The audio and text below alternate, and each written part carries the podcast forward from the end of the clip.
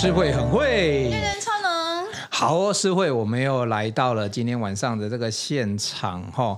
今天晚上呢，就是程序之前我们有一个很厉害的、很很很功夫很高的高僧，不是这个很厉害的高人来到现场。独门功夫，他的新 podcast 下礼拜要推出喽，大家记得看喽。好，我们很期待这个新的节目《独门功夫》哈。读书的读，对，门路的门，对，功夫就是功夫老师本身的名字啦。对，好，那。重点是哈，功夫老师这么厉害，哎，我们有讲到一件事情，嗯，其实我们每个人都不是含着金汤匙出生，我们都不是一一生下来与生就有这个能力变成是 super 的这个企业讲师，不经一番寒彻骨。对，来，我们先换一下，已经来到我们现场的刘功夫刘老师，耶，嗨，功夫老师，哎，各位听众朋友们，大家好，主持人好，哎，好。这个今天很开心，再一次来到空中跟大家。这个呃交流，这一集我们就是要挖功夫老哥，哦不是老哥，因为我跟他是同学，我们两个是清华同学，对对对，你可以这样。所以呢，那时候他那时候我们一 EMBA 一进来，我就坐他旁边，对。然后那时候我就说啊，那合琴我在正文，对对对，搞不好是功夫老师看你很漂亮坐过去。我应该是说班上最漂亮的，因为我比较年轻。我们两个其实年纪差差不多，而且我觉得我们两个有个共同点是都网通产业，所以都网通。P N Sales 那时候我们觉得，哎，我们两个就应该在一起的。所以那时候在旁边的时候。那我那时候就想去了解这个同学，他跟我说他想要创业，我吓一跳，我说我拜托你不要创业好不好？哦，这合情好好，什么你要去当讲师？不会吧？讲师的薪水应该很少吧？哎，你老婆同意吗？对对对，所以呢，他有一个叫不经一番寒彻骨，然后他跟我讲一些故事，我差一点掉泪。我一定要让大家知道这件事。哭点很低的，他很多的很很多事情都很容易让思维感动。但是我刚才讲到一个重点哈，来，我们让功夫老师也开始开始发言一下。当初呢，就是要从这个大的集团啊，那是很棒的公司啊，股票上市贵公司，前景也很好，对不对？那那想要做一个转变哦，这中间那时候是什么样一个心境来？请这个这太重要，因为很多人一定想要，可能想要从台积电出来，跟着人家。那那个时候在呃合勤科技嘛，啊，然后啊，其实啊，我觉得这个呃工作也非常好。然后薪水也非常棒，好，然后啊、呃，整个的未来其实自己也可以预见，其实我我自己本来就想要在呃核心科技待到退休，但那个时候其实是一个啊、呃、非常棒的一个状态，那就是因为啊啊、呃呃、遇到了几件事情哈，那例如刚才哎上一集有提到，就是老板给你一本书，然后让你去让你去分享嘛，然后在那边得到一些成就感。第二个。就是我之前常常出差，因为我是做 PM 做 Sales，那常常出差嘛，所以就有很多这个机会啊、有一些客户的声音回来，就觉得我出去的时候，其实代表公司，例如去做简报，例如去啊、就是推产品嘛，哈，就是哎做做客户服务做得还不错这样子，所以、那时候 HR 呢就给我一个任务，就是说，哎 Jacky 啊，你可不可以啊，就是把你的经验啊回来跟我们啊、就是公司内部的同仁做一下分享。就是你去国外嘛，对不对？你总是有遇到客户啊，然后你要怎么介绍产品啊？你要怎么卖产品啊？对不对？怎么做客户服务啊？怎么做 project management 啊？这这些东西其实你有没有机会来跟我们啊内部同仁做一个分享？然后后来我就啊慢慢的转型，就是当内部讲师啊，也就是因为这两个契机，一个就是啊老板请我分享书，然后一个就是 HR 请我去做啊我在外面的经验的分享，然后慢慢的我开始发现我很喜欢。做这件事，分享这件事情，对，啊，站在台上跟大家分享，然后啊，其实我自己在过程中也得到很多的那个啊好处诶。举例来讲，像呃我去上课的时候，下面可能有副总啊，可能有啊部门主管。那因为我是做 PM 做 Sales 嘛，其实我很很多时候是做横向沟通，嗯，所以他们啊、呃、在底下听我讲啊、呃，例如怎么样做简报啊，怎么样去做啊、呃、Project Management 类似这样的技巧，他们有收获之后，其实我在呃就是他们平常有时候看到我会叫我刘老师。这样子，在公司，嗯、在公司就可以横着走了。哎、欸，你那时候会开心吗？人家第一次叫你老师的感觉，我很爽。长官都叫你老师，哎，你看，对，我就很爽。对，然后那个时候就得到很多资源啊，例如我们呃可能做 PM 做 Sales 横向沟通嘛，就是说，哎，那个啊、呃、经理啊，我们需要两个那个研发人员啊，就是支援这个专案，不晓得你可不可以帮个忙这样子？他说，哦，刘老师没有问题，可以帮忙。这个有没有？有了老师就不一样，对，立刻对整个感觉都不一样，感，感觉有一点气势就出来了，哎，感觉有一点好处这样子。我自己我自己慢慢很喜欢这件事情呢，嗯、啊，但是问题来了啊，就是啊。呃我想要做一下人生的改变，你知道人生四十岁啊就会犯贱，就是很活跃。我也是，我们都是四十岁就会想要改变，人生四十才开始，对，就会想要做一些不一样的事情。这样，四十岁那一年，我我就很想要啊，就离开嘛，就离开职场去做讲师这件事。然后那一年是二零一一吗？是我们俩，我们二零一一年，对，对，我们二零一一年进入清华 EMBA 开始念书，所以他那一年他跟我讲创业是，对对对，吓到，就在那一年，就在那一年。但是因为我们是前一年考考到的嘛，所以他那时候是用核心 PM 主管的分 身份进去的。对，我们对我我那等于是前一年就考到了，还好。对，我是第二年。我觉得你有预谋，先用公司的名义去进去之后再创业，哎，这也是好的事。搞搞不好念书的过程当中有一些启发也不一定。他开学的时候就已经创业了。对对对对对，开学的时候就创业了。然后那时候我我印象非常深刻，就是啊、呃，我其实跟主管提的时候，其实是我是没有遇到任何困难的。我说的困难是我职场也没有遇到有人欺负我，然后升迁也没有遇到任何问题。薪水啊，对，因为是老师。是我自己很想要转转转职哎，所以我跟老板沟通的时候，其实。呃，老板也没有很反对，但是他觉得你要不要再想一想这样子，嗯，所以我就跟他定了一个一年计划，一年，哦，也就是说，我在这一年，我把我本来要做的事，在这个部门实践，哦，时间的老板更不想让你走啊，这，这一年里面有点像内部创业哈，给你一个机会，对对，对，就是我本来想要上去外面上的课，然后老板说我我好，我支持你试试看。啊，在你就在我们公司内部，就我们部门，我们部门嘛，对不对？呃，在我们这个 BU，你可以去上课这样子啊，你可以自己规划课程，然后去上课，然后我们也尽量，哎，如果有用，我们当然就去报名嘛，对不对？嗯，所以你可以用这个来试水温啊。对不对？怎么这么好的老板？哦，对，然后我就很爽这样子，哎，真的很不错。因为他得有额外，你要有战，你要先有一个舞台跟战场。我觉得他过去的应该表现很优异，老板相信他才会让他的员工愿意去外面上你的课。呃，不是去外面，在公司内部。啊，你还可以收钱哦。哎，那时候内部讲师有讲讲师钟点费啊。哦，这么好，对，那真的老板太棒了。就是上班之外还有额外，还有额外的配。对，他就是在假日的时候嘛。就这样子，你可以，你可以在公司内部说，哎，我要开这个课，然后看看看员工要不要报名。真的有人报名？当然有，对，然后就报名，然后你那个去上课，该不会是同事同事捧个人场那？没有没有，要一直持续没有。像我的个性是，你不好，你第一次是捧捧人场，但第二次如果再会去，就是因为有些收获。如果是公司出钱，我可以捧场；如果是自己公司出钱啊，就是你你去上课不不用付任何钱嘛？对对对，但是公司要付我。就是讲师费，那时候一小时几百块嘛。那但是你是很开心啊。对，但是你是很开心的，因为第一个你有小钱可以赚，对不对？有水电费可以付这样子。对对对。啊，然后一方面你这个也有自己的那个啊，我觉得那个啊自信也在这边。对啊，就是可以获得。可是我觉得蛮好的，就是这个过程。那老板也支持我，然后啊，他就跟我讲，一年后如果你真的觉得这条路走得很不错。你要离开，那我们也互相测试了嘛，对不对？那就就可以很顺的离开。所以老板是在二零一零年的时候，你们两个一起一年计划。这这这一点，我就觉得那个台积电就略输合情一点。老板怎么没有说让我在台积电拍个片子？哎，热脸曾经就怎么可以这样呢？我台积电是我们都是他的股东，好吧？我们两个都是台积电股东，我是小股东。讲实在话，台积电当初我说好，不然你那个比如在里面拍片，可能跟 HR 比较有关系，我去里面拍片，什么好。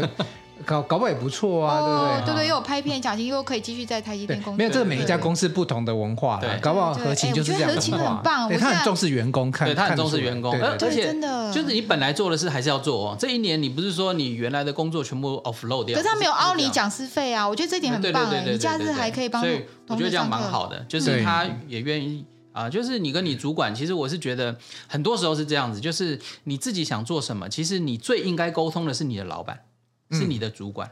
因为你只有得到他的支持，你不管未来怎么转变，这个过程才会是顺的。嗯，其实其实我自己是抱着这样的想法啦。嗯哦，那啊、呃，那老板就认同你嘛，哈，就是你他会给你一年的时间来做。好，那接下来比较大的问题啊，就是我我要面对我老婆，对？要面对两个老。我跟你讲，老板跟老婆、这个、这个东西我问他很久，他都没有告诉我答案。因为以前在同学的时候就问他了。对，你怎么面面面对老婆？我只要提到这件事，我老婆就会跟我翻脸。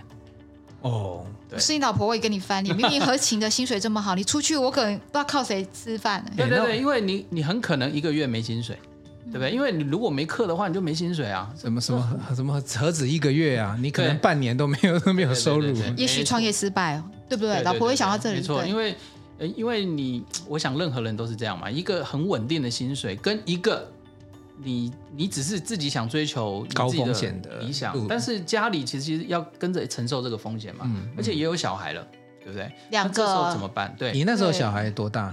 国小吧，呃，要创业的时候。刚出生，小五、小六，对对对，你大的跟小一个小学，他大的跟我大的同样，今年都要升大一了，对，就跟我一样，就我创业的时候小朋友蹦出来了，那我唯一跟你们不不一样的是，谢谢我老婆，她可能是就是真的完全支持你。大这样子，她说好。哦，是是是。那你老婆是天选之人，我们的 我们不是这样子哦。哦，对对对对对，我是一般女人的心态，所以我我那时候就是这样一直跟他回，他都不跟我讲。后来老婆呢？那后来怎么被你说服的？怎么沟通？每次沟通，每次都吵架，原就是基本上都是这样。好，那我我那时候就想一件事，就是我要怎么让我老婆点头啊？这应该是我现在最大的问题嘛，因为我已经让我老板点头了。嗯，因为他用一年的时间来支持我嘛。那接下来是一年后，我还是得面临这个抉择啊，因为这是人生很重要的一个抉择，我还是得让老婆点头。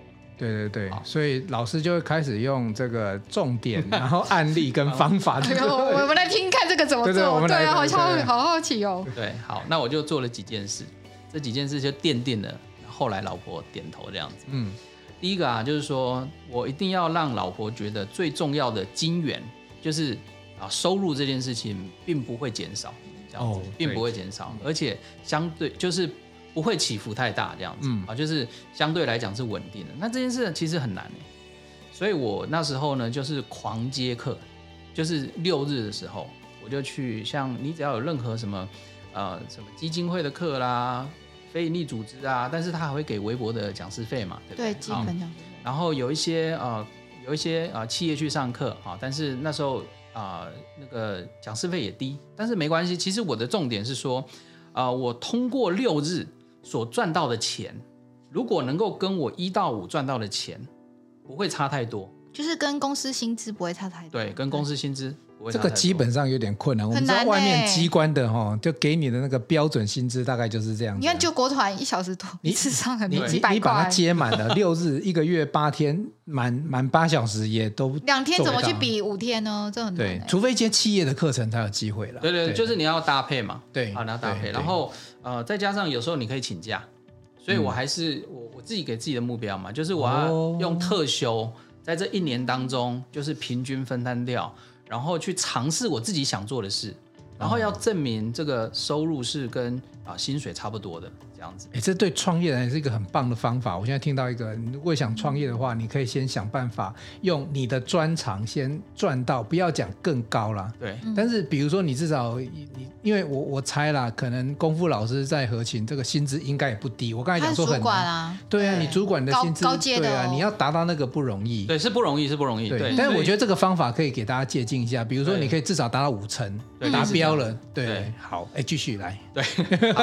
其其实我还是很鼓励，就是。大家不要随便想要离职啊！对对对对，把那个 对对对金牛给放弃了。对对对，我们的生活来源。那我我我觉得是这样，就是说啊、呃，很多时候我们要实现自己的想法，其实你要过很多关嘛，哈。那我自己的做法就是让老板跟老老婆同意这样子。对对对。其实很多时候是这样，我们不要不要太冲动去做一些自己想做的事。好，但是我觉得像我自己给自己一年的时间来做，其实应该是相对来讲比较稳定的做法。嗯，那其实这个做法也比较能够让我老爸老老婆哈能够点头这样子。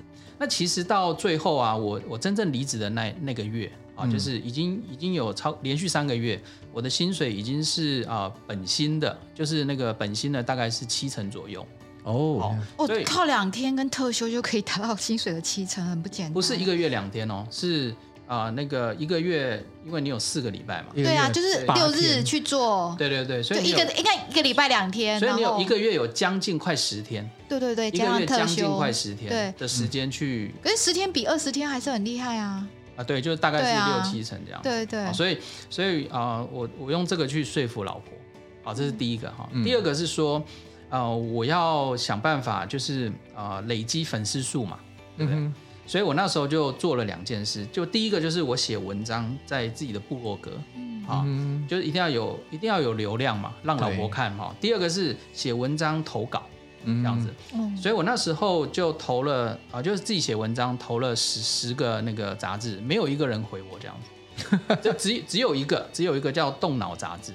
动脑，到现在我都觉得他是我的那个恩人，贵贵贵人贵人，对，就他给我的一个机会，就是啊，让我把我的文章啊，在杂志刊登，在实体杂志刊登，就是动脑杂志。所以我那时候就分分析了一些创业啊创意的一些例子这样子，然后后来哎，他也有稿费啊，嗯。我觉得这也是一种收入，这样子，所以啊，我就除了哎可可以被刊登，然后啊也有这个稿费，也可以让我老婆看到这样子。那部落格的粉丝人数也一直增加，对，也一直增加。所以那个时候呢，就是我同时做这件事情。所以那是二零一零到二零一一的时候，对。所以他那时候就在做知识复利了。所以现在这本书出来，知识复利超红的，功夫老师十年前就开始做了。其其实。有时候你说做那时候，我相信老师才不会想到什么什么知识复利这种。那时候很简单，他他他只有两件事情嘛，就老板跟老婆。对。然后我发现老师做做做他在做什么？做虚实整合。实的是我的收入现金流，尽量接近稳定。对。那虚的就是个人品牌。对。他就同步去做。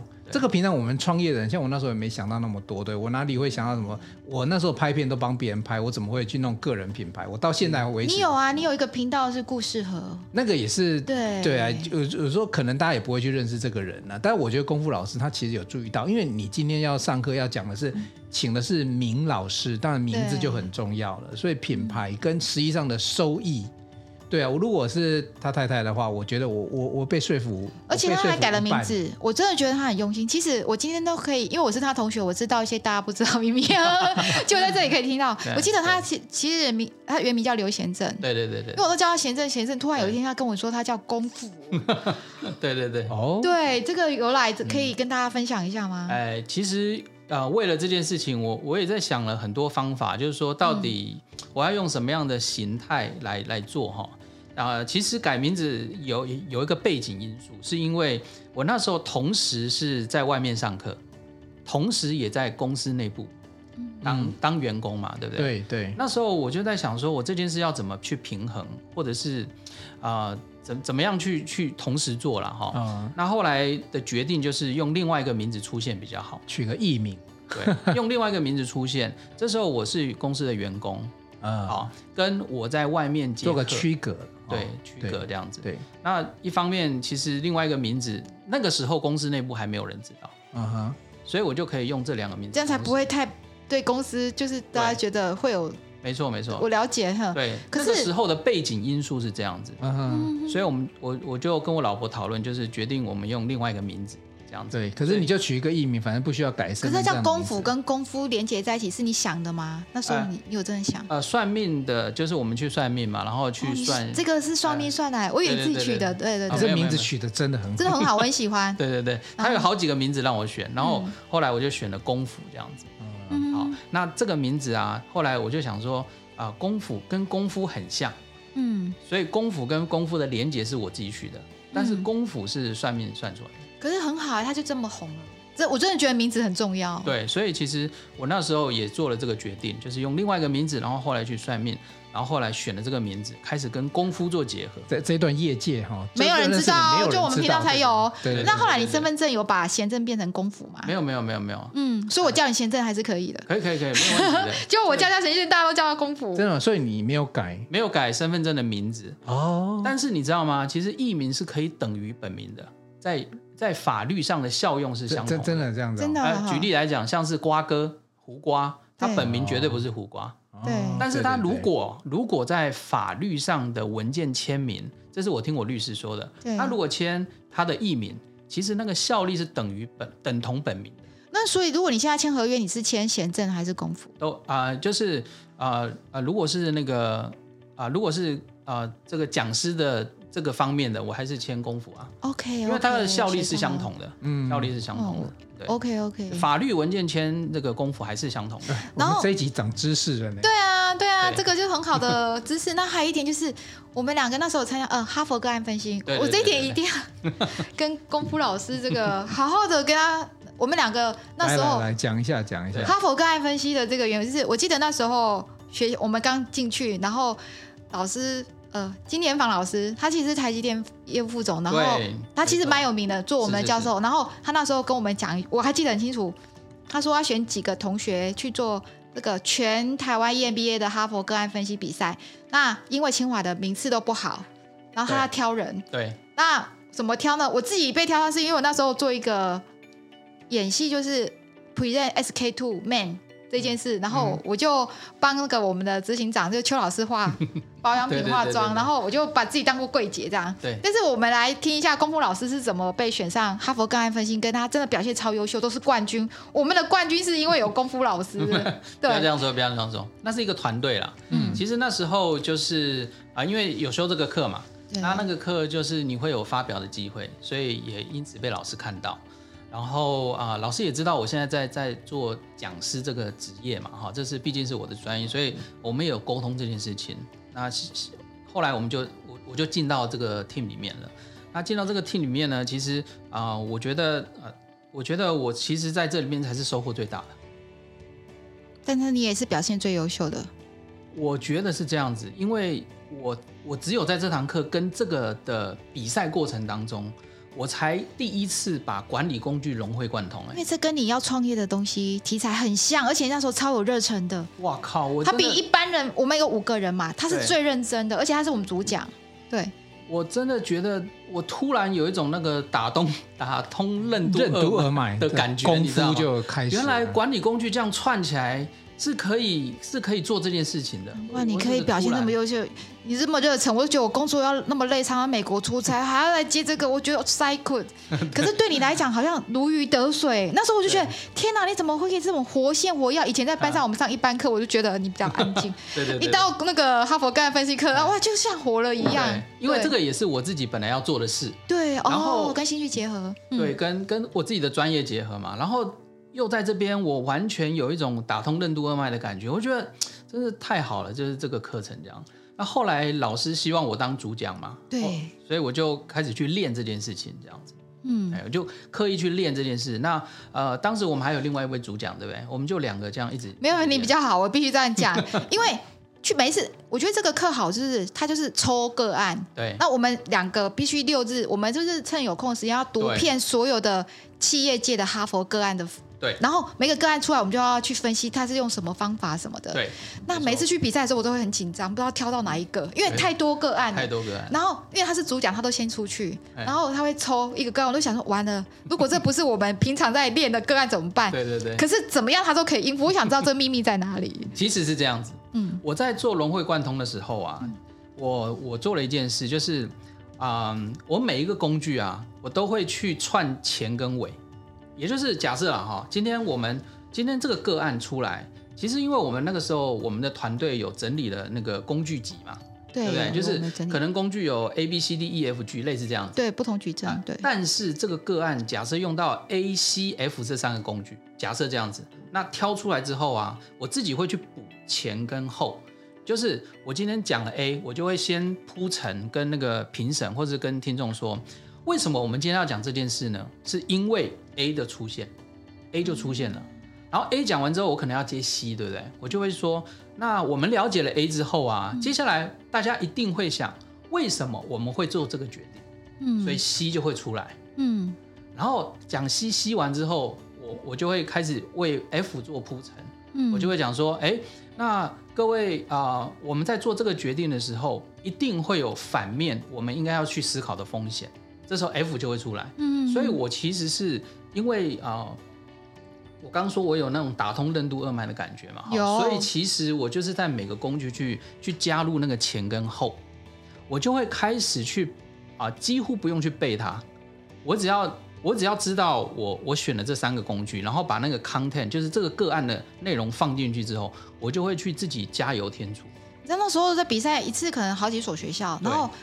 只要换到清华大学，他出去就感觉这个舞台是我的，你完全没有感觉到他的紧张，跟我平常认识他完全是判若两人。这个我一定要插进来讲一下，因为这个我跟功夫老师有一次我们两个 men's talk，我们开车路上我们聊过。没有我错过我。对，但是那那时候真的是 men's talk 的时候，我就我就跟老师讲，第一个，因为我自己本身也念这个 PMBA，我们有很多个案。对。其实念管理学院的，他就很多个案去训练你的逻辑思考。对对。可是很多，尤其像我们大人，我们去念书的时候，我们发现呢，我们自己，包含周边同学，都有一个共同的通病啦，都是呃，这个个案出来之后的，为了解题哈，然后就东凑西凑，那个连续性啊，就是我们我像我很喜欢说故事嘛，故事的逻辑性，我自己都觉得别人讲或自己讲都不够好。嗯，可是你刚才听到功夫老师这样讲，他因为这件事情，所以用了这个工具之后，又要知道什么用那个工具，有没有听起来很逻辑？嗯，其实这个是很棒的一个去分析个案，尤其是训练我们脑袋的一个方法。嗯对，然后我我我那时候有跟老师讲说哈，功夫老师说，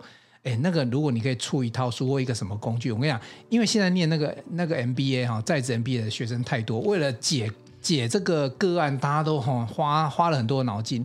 你如果弄出一个工具来哈，大家就很开心，因为老师真的是有把这个管理学各种的工具里面，他都汇整出来，然后教大家一个一个方法，那超棒的。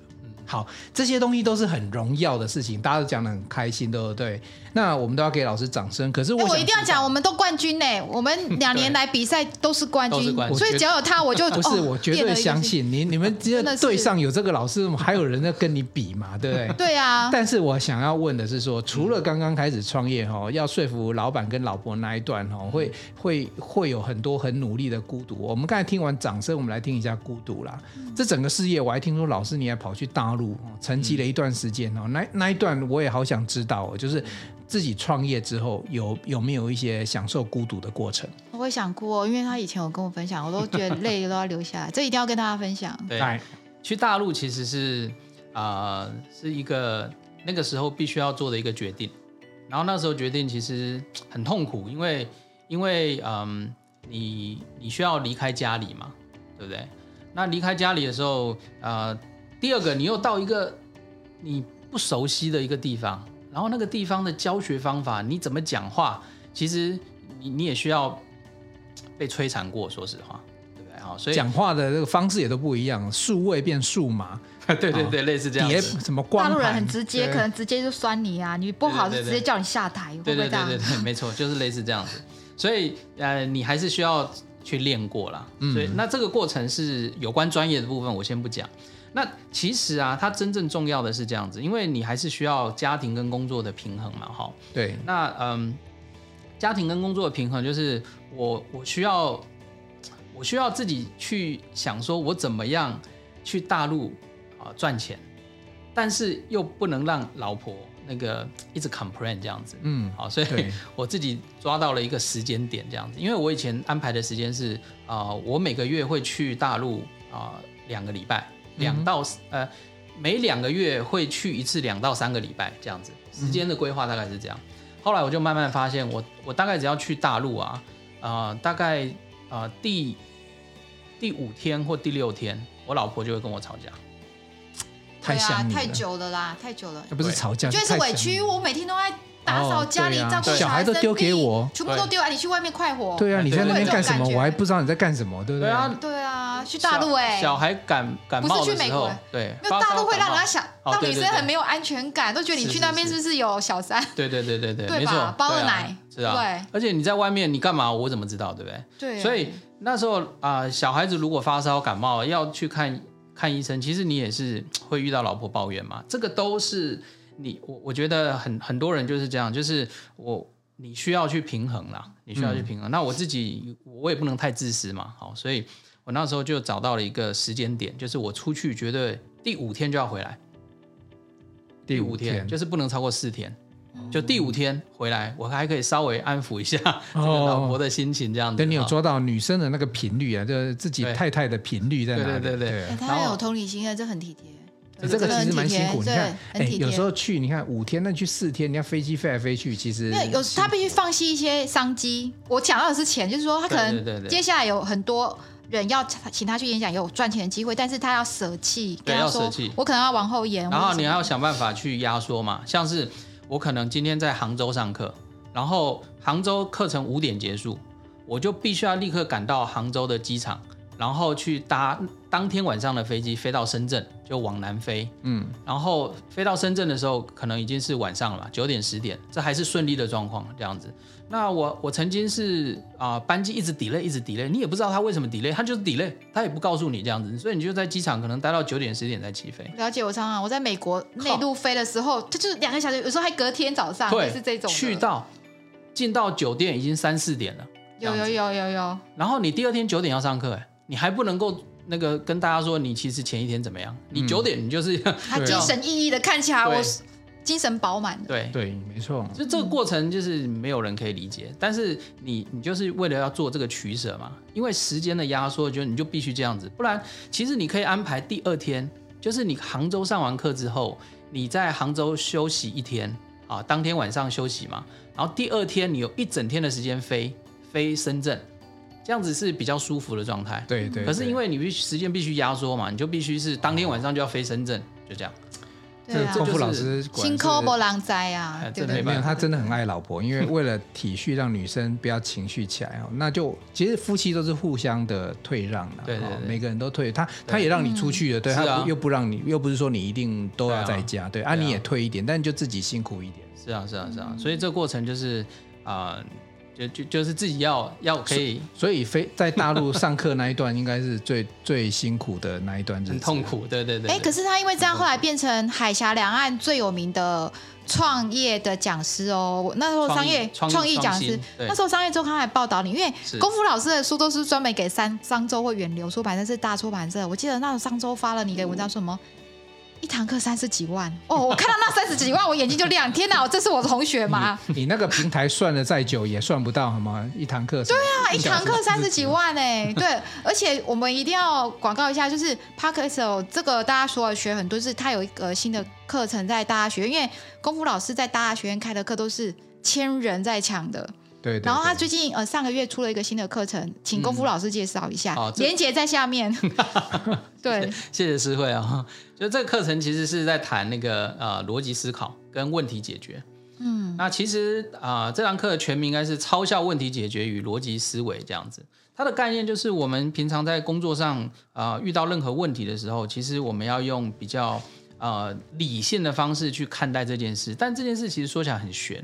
所以它是有一些工具跟方法的，所以它就是逻辑思维嘛。那这这个这个课比较特别，是它用到啊麦肯锡的方法。嗯，那哦麦肯锡顾问公司那个大大的很很有名的那个。对，那因为麦肯锡都在处理管理议题嘛，所以我觉得它的方式比较适合啊一般性的啊管理管理人士这样子啊管理的专业人士，不管你是主管或者是你准备要升迁当主管的人。你在遇到任何问题的时候，那个问题可能不是单纯品质问题啦，对，或是研发技术问题啦，嗯、可能比较不是偏专业的议题，而是管理的议题。例如，你可能现在业绩不好，嗯、你可能现在客户满意度很差，嗯，你可能要，你可能啊，公司面临的策略上的抉择，哎，这时候怎么办？所以我觉得麦肯锡工具其实是可以处理这种管理议题嘛。我觉得它可以用到生活，因为我，对，我是。他的同学，所以而且我也去听他的这一堂课。他的课是出来一个礼拜就快五百个人来订阅，真的很棒。而且因为我最近要写书，我是用你那一套方法来写书，真的，哇塞！因为我写不出来，我怕，因为我写我是一个思绪会乱飘的人，嗯，对，会常常离题的人。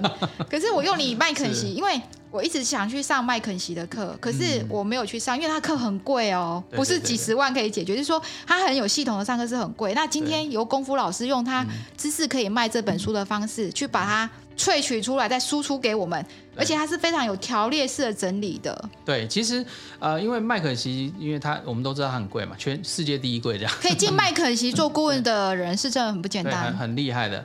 那其实啊、呃，我自己本身就这几年也在做上课跟辅导嘛，所以我就是用这个我自己辅导跟上课的案例，结合麦肯锡的方法论啊，然后来变成这个课程。就是我们希望可以比较还是能够接触到一般的人士啊，因为毕竟麦肯锡很可能都是比较高阶的人啊，去去做的嘛，哈，所以我是觉得一般的上班族不一定能够那么容易接触到这个，所以我就特别把这个工具跟我自己实际上辅导的这个经验把它结合，这样可能比较好一点。而且我觉得功夫老师他有个热忱，他不知道我在夸他什么，他有一个就是利他，呃，就是说我先帮助别人，因为我记得你在这本书有一个 case 叫做气球踩气球的事情，嗯，对啊，对，那踩气球就是他说自己的气球踩不破。然后要别人气球才踩得破，这件事倒是 shock 了我。那时候怎么会有这个 idea 呢？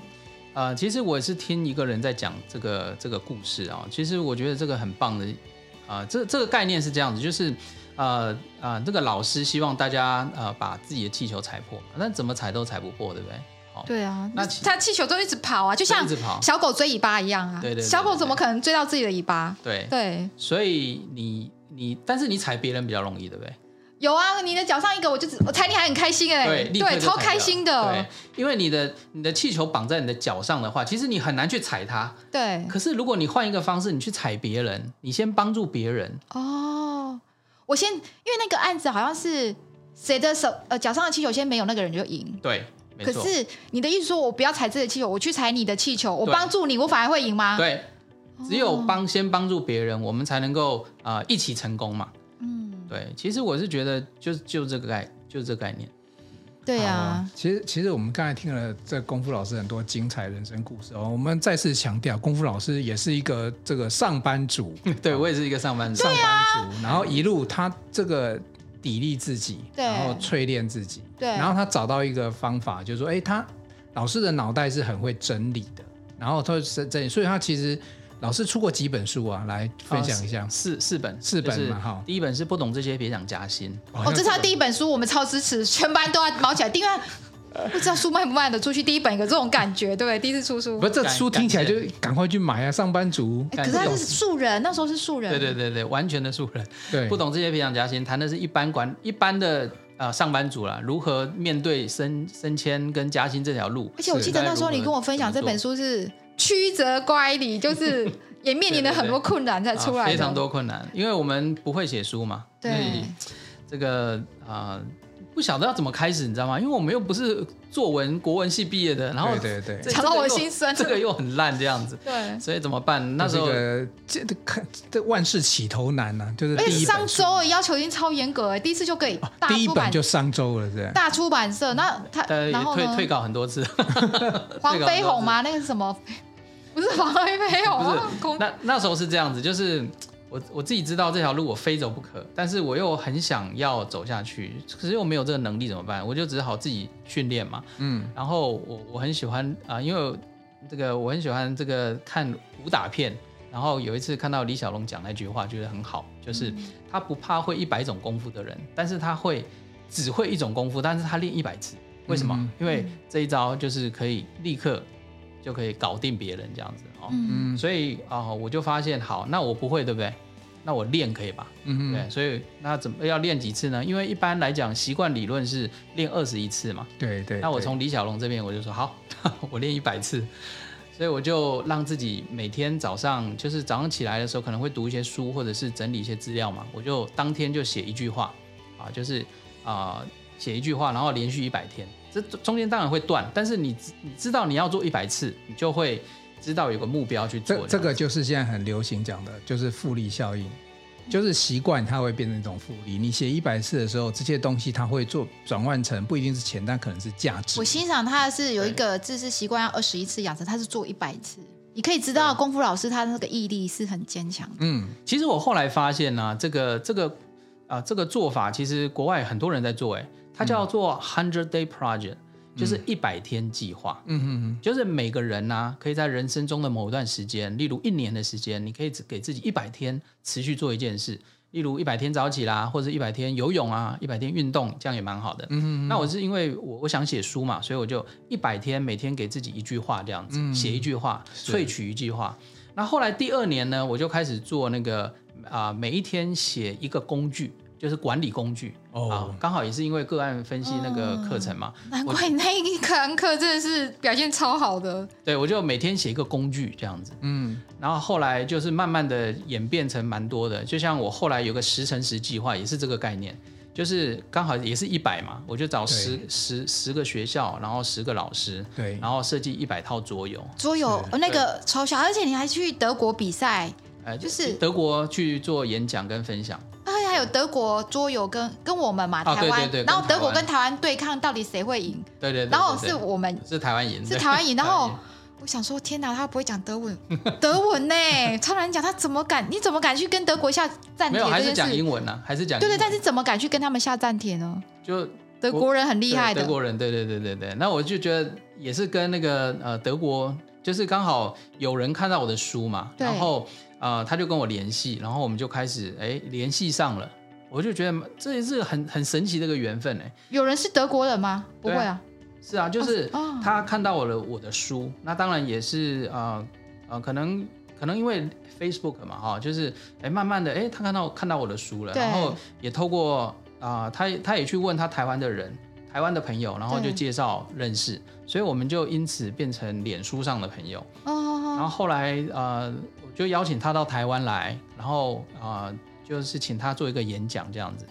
然后他也在德国啊、呃，因为一个论坛，然后他有机会去推荐讲师，嗯，所以他就推荐了我，嗯，然后去德国的一个创新论坛，那也是德国最大的，就是在法兰克福，讲英文吗？讲英文，讲英文。你看我们功夫老师英文多好，因为以前他都帮合合情的。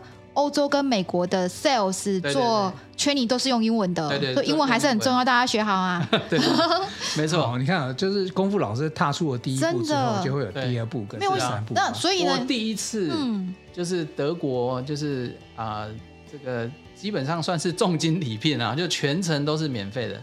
包含坐飞机啊，然后讲师费啊，我都觉得还住宿哎，很贵，吃的我真的觉得蛮好的这样子。哇，贵超棒的哦！你看有第一本书就会有第二本书嘛，哦，所以第二本书的书名叫左“左思右想”，左思右想，对，就是左脑的逻辑思考跟右脑的创意发想。他这本书前阵子超红的，突然看到他 FB 说。哇！我今天这本书卖光大卖，我想说，天啊，那本书不是去年早就过了热销期，怎么会突然大卖卖光啊？对，那是因为那个刚好一个因缘际会嘛，就是呃，就是某某人的丑闻。洪先生，王力宏先生。对对对对，他就在道歉信一开头写左思右想，后来我觉得真正厉害的是那个博客来小编，他当天就把这个话题跟我的书做一个结合。所以我当天在各大平台的书就卖光了。我觉得这小编超有创意，他一定是把你的书都练透了，超厉害，创意，马上有感觉啊，对啊，super sales，关键字行销，这个小编马上就进来了，对，对他真的是很厉害这样子。嗯，对，好，所以后来左思右想之后还有第三本书，第三本书叫 X 计划，X 计划谈的是人生啊，就是我们啊、呃、人。啊，在成长的过程当中，你可能会面临很多抉择，嗯，然后我这时候就分享了呃九个方法，就是你在面临人生抉择或者人生选择的时候，你可能啊、呃、可以做什么样的思考，包含在人脉上的思考啊，职业转换啊，事业啊，嗯、到底要不要创业啊，就类似这样的议题。应该怎么样去死？哎，这很这个很适合。我觉得下一个 podcast 的，等一下我们来录一下 S 计划好了，因为这个是很多人现在在想的。因为尤其是疫情开始，对很多人就在想说，我怎么做艺人工作室？对这件事，我觉得我们可以 没有我，我要对瑞人那种，就是我想要知道这本书的内容，因为我没有读它，当然没有问题啊，我们随时可以聊啊。可以在一集吗？我想要 S 计划，你觉得你觉得你可以完成我的心愿？我绝对可以啊！我觉得这个东，因为这个跟我讲故事，我们的人生所有转折点，因为你现在在学，我先。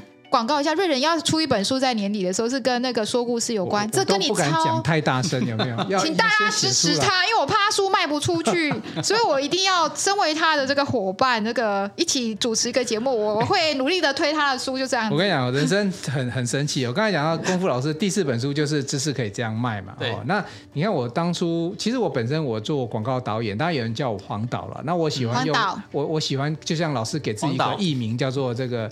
哎，小小的名字叫说书人，但我没有真的平常是真的在说书，然后在古时候说书是说一些民间的一些小说什么，可是我觉得说书人是有点在讲这些故事逻辑啊这些东西。然后我现在真的，你知道我现在手边有多少书可以说？我们还有还预告一下，我们还有好朋友江继云江老师的这个下下集好了，对对对对，哎，你好不容易请到他，你要好好的访他，因为我对他。